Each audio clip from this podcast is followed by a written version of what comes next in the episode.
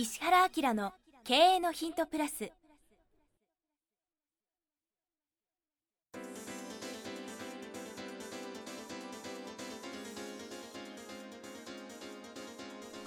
ポッドキャスト石原明の経営のヒントプラスは勝てるビジネスモデルや売れる仕組みの作り方。経営者や起業家が持っておくべき能力とその磨き方。リーダーの育成や強い組織の作り方などについて経営コンサルタントの石原明がリスナーの皆様からのご質問に直接お答えする形でお伝えしていく番組です。企業を継続発展させるためのノウハウを提供する日本経営教育研究所株式会社がお届けいたします。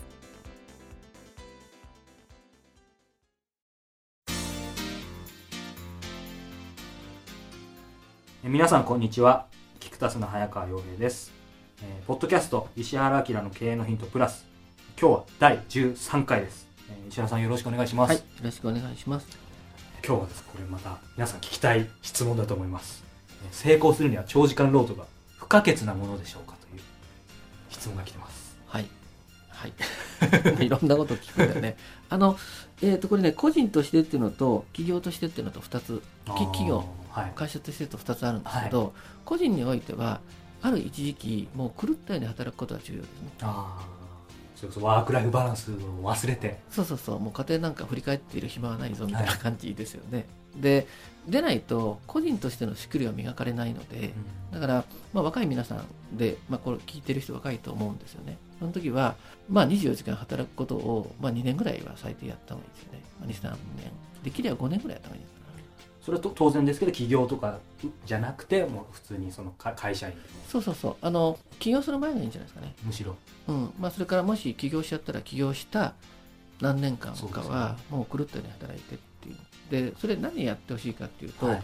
あの人間ってここまで頑張っても平気なんだなっていうのを自分が体感で知るってすごく重要なのと、頑張るといろんなことで成果が出成果が出ますよね、で成功していくためには自分自身をどう認知するかっていうのはすごく重要なんですよ。認知。でベースの認知って何かっていうと、はい。自分にはまあ能力があるかとかっていうのを自分の範囲で知ってるってことがすごく重要なんですね。はい。で頑張れば成果出るしっていうふうになる習慣を持った方がよくて、はい。基本的に自分はいざとなったら何でも成功成果出せるぞっていうスタンスの中で物事を見てる人は受けるものがみんなプラスで受けるんですよそれが自分っていうのは基本的に頑張ってもうまくいかないなっていうことを思っちゃってると、すごく閉鎖的になるじゃないですか、そうですよね。うん、だから開く開いてる人と閉じてる人って言い方するんだけど開いてないといろんなものに入ってこれないんですよね、最初から壁を作ってたそうそうそうそう。そう。いう意味では、もうやりきることがすごく重要なんですね。あの、いろんな本で、家庭を大事にしないと成功しないっていう本あるじゃないですか。あれ、若いうちからあれ読むと失敗しますからね。成功しちゃった人はが、今にして思うと、家庭大事だったから反省して書いてるんですよ。はい。うん、でもなんで反省して書いてるかっていうと突き抜けた時にかみさんが言うことを聞いてくれなかったりとか外人もいっぱいしてると思うんだよね。でまあ、あとアメリカのなんかの場合はファイビはい。ービジネス、あのどうしてもそっち行っちゃうんですけど、あの仕事っていうのはそういう意味ではもうやりきってもう自分に自信つける危機,、はい。期間とかねはい。もうすごく重要なのであの、まあ、個人としては絶対はい。ある期間やった方がいいです、ただ企業の経営になってくると、はい。今もう全く逆で長時間労働をやって成果を上げてる会社はもう、まあ、あの全くなくなると思います。あ逆にそれ成り立たない。成り立たないですね。で要するになんでかっていうとマーケットが国際化しちゃってますよね、あの日本だけだったらマーケットがね日本だけだったら日本の中の競争でいいんですけど日本ってこんだけ圧倒的に豊かな国じゃないですか、はい。はい豊かな国っていうことはどういうことかっていうと給与が高いってことですよね、報酬が高い国ですよね。でそれがボーダレスになっちゃうと、同じ作業とかしてて安いところ例えばあのアジアなんかだと同じ作業が全く安い金額でできるんですよ。ね。だからあのたくさんのことやって、ねはい。収益上げる要するに、まあ、例えば人海戦術で何かするとか長時間労働で何かするっていうベースはもう日本にはなくなるんです。例えば年収例えばそうですね。10万円以下の国なんて山ほどあるでしょ年収10万円ですがいっぱいあると思いますよ、うん、だからそういうところと戦うってことになっちゃうんで水って低いところにこう流れるじゃないですか。そうですね。それが自然にいっていきますよね、だからそれこそその年収300万時代なんていうのは当たり前に来ます。これはだからって景気悪景気悪いか生活大変かっていうと物の値段もそれに伴って下がってきますから、要するにえーっと紙コップ1個が世界でどの金額になると一番適切かみたいな感じになるんですよ。はいですよね。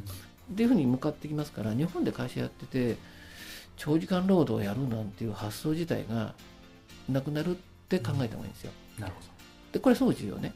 でもまだ長時間労働やって持ってる会社もあるじゃんかっていうのはあると思うんですけどあの経営っていうのは最終的に出口見てやるしかないからそうそうそう。まだ持ってるまだ持ってるまだ持ってるからいいよねってやってるとそこで人がそこにその癖ついちゃってそういう集団ができちゃって、はい。それを変えようとなったらすごい大変なんですよ。ってことはゴールはもうあそこって決めたら、はい。もう改革し始めた方がいいんですよね。うん、で考えたら絶対効率化しないとダメですよ。うん。ってことは短い時間で仕事をちゃんとできるようにして、うん、例えば早く仕事終わったら別のことできるでしょ。いろんなこと勉強してきてねとかっはいて視野も広がるし情報も集まってくるじゃないですか。でそうしながら一人がいくつもの仕事をやらないと勝てないっていうことが日本の社会になりますよ。はいまあ、多能工化っていう言い方をしますけど、もうちょっとなんかかっこいい名前つけるといいんだね。前回ネーミングのとこでも言ったでしょ。はいだから多能工化っていうと暗いよね。誰かいい言葉作ってくれたらこの番組聞いてる方でもしネーミンググライターの方がいればぜひだから婚活はだってさ、婚活でマーケットになっちゃったでしょ。そうですよねね。ってことは、それ作ったら今ブランドになってテレビ出れるから、ちょっとみんな頑張ったらいいよね。そうですね いや、そこもそんなこと考えたりするから。募集してますそうそう。で、そうやって考えたら、絶対たくさんのことができた方がいいですよ。はいあれもこれもあれもできて、え、一人の人件費でいいのみたいな。そしたら高収益型の会社になるでしょ。ああそうですよねうん、もう絶対その方がいいですね。うんうちちなみにほら、あのコンサルの会社ですけど、はい業種全く問わずに、ね、ワンストップで企業が成長するところ全部お世話できますよ。あはいで全部のことを手配できるから全体として安いでしょっていうね、いう話をしてはい。ますよね、うちのビジネスモデルって。それも完璧にそういうことを意識しながらはい。やってますから、はい何かをこの人に頼まなくちゃ、何かをこの人に頼まなくちゃって、一人一人がお金取りますよね。はい。でもうちのプラットフォームだったら、ベースになってる仕事がいっぱいあるので、いろんなものが安いです。っていうのはもう、もともとそういう発想です。で、うち10時からしか出勤しないですね。あで、仕事終わったら早く帰ってねって感じなんで、うっかりすると僕しかいない時っていっぱいあるんですよ。6時とかに誰もいないぞ、多いとか、なんだなんだけど、あの、でも仕事するときはずっと仕事してるったりするんですよ。土日も来たりとかしますけど、それはあるからやってるんですね。うん、っていうふうなことがいいんじゃないですかね。この間僕はあのちょっと対談ではいフレッシュネスバーガーのはい。栗原社長といろいろお話ししたんですよ。はい。ある雑誌で僕1年 ,1 年間ホストになるんですね。はい。で面白い社長さんたちこう12回特集しましょうっていうことで、あの対談させてもらったんですけど、はい。栗原さん全くそういう発想でしたね。ああ今おっしゃってたよううん、フレッシュネスバーガーは、えっと、今店舗数で210店舗まで行って、で売上規模で100億超えてますけど本社のスタッフって30人しかいませんでしたよ。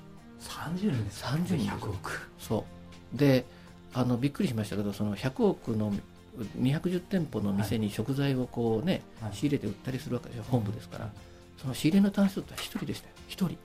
一人。1人。でこれ売上3倍になってもはい。人数変わんなくていいって言ってました。そうやって作ってますって言ってました。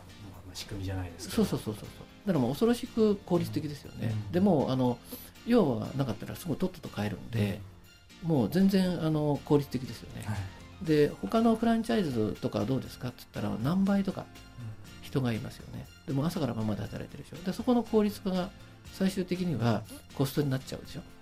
だから売れないもんだから、はい。もう安売りのチケットとかバンバン出してますよね。フレッシュネスバーガーは安売りチケット出したことない人です。全部定価売り。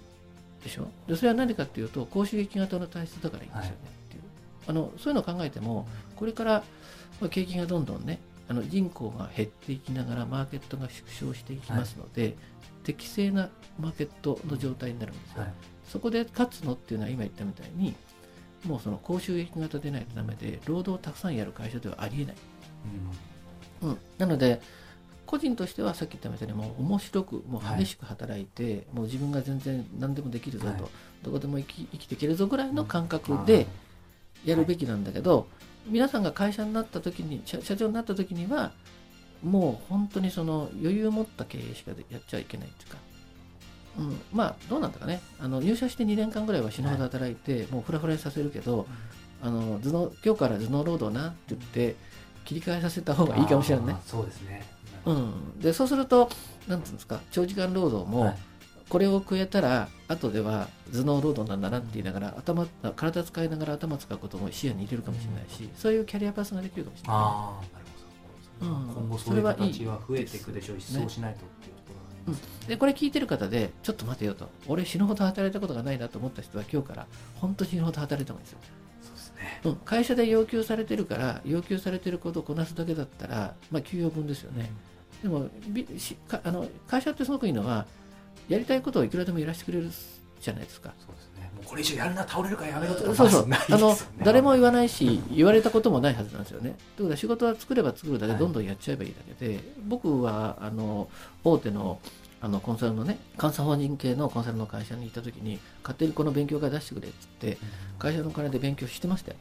お前変わってるなって言われてましたから。でも面白いからそね。そのフィールドがありますよね、それから看板があるのでいろんな人に会えるじゃないですか。昔あの英語のなんかで相談されて英語できるようにしたいんだけどどうしたらいいかって言うからえ会社で働いてるんでしょって。営業なんでしょって。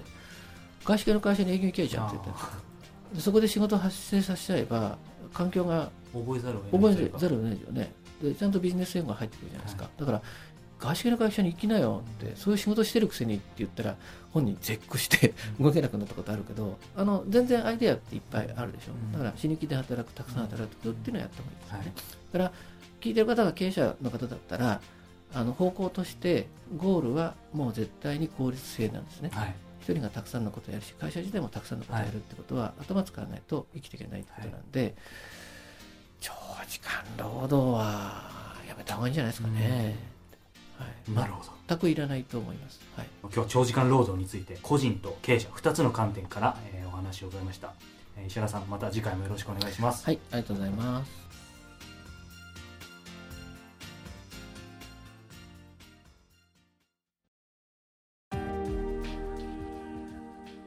今日のポッドキャストはいかがでしたか？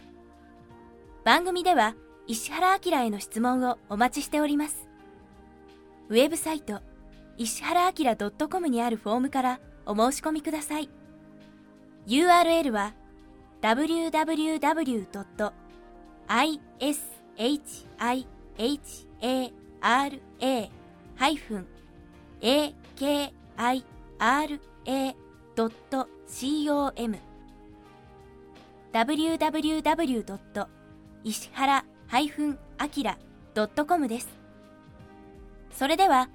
またお耳にかかりましょう。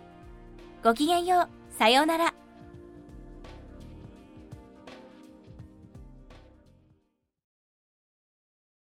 この番組は提供日本経営教育研究所株式会社プロデュースキクタス早川洋平制作協力若菜はじめナレーション岩山千尋によりお送りいたしました。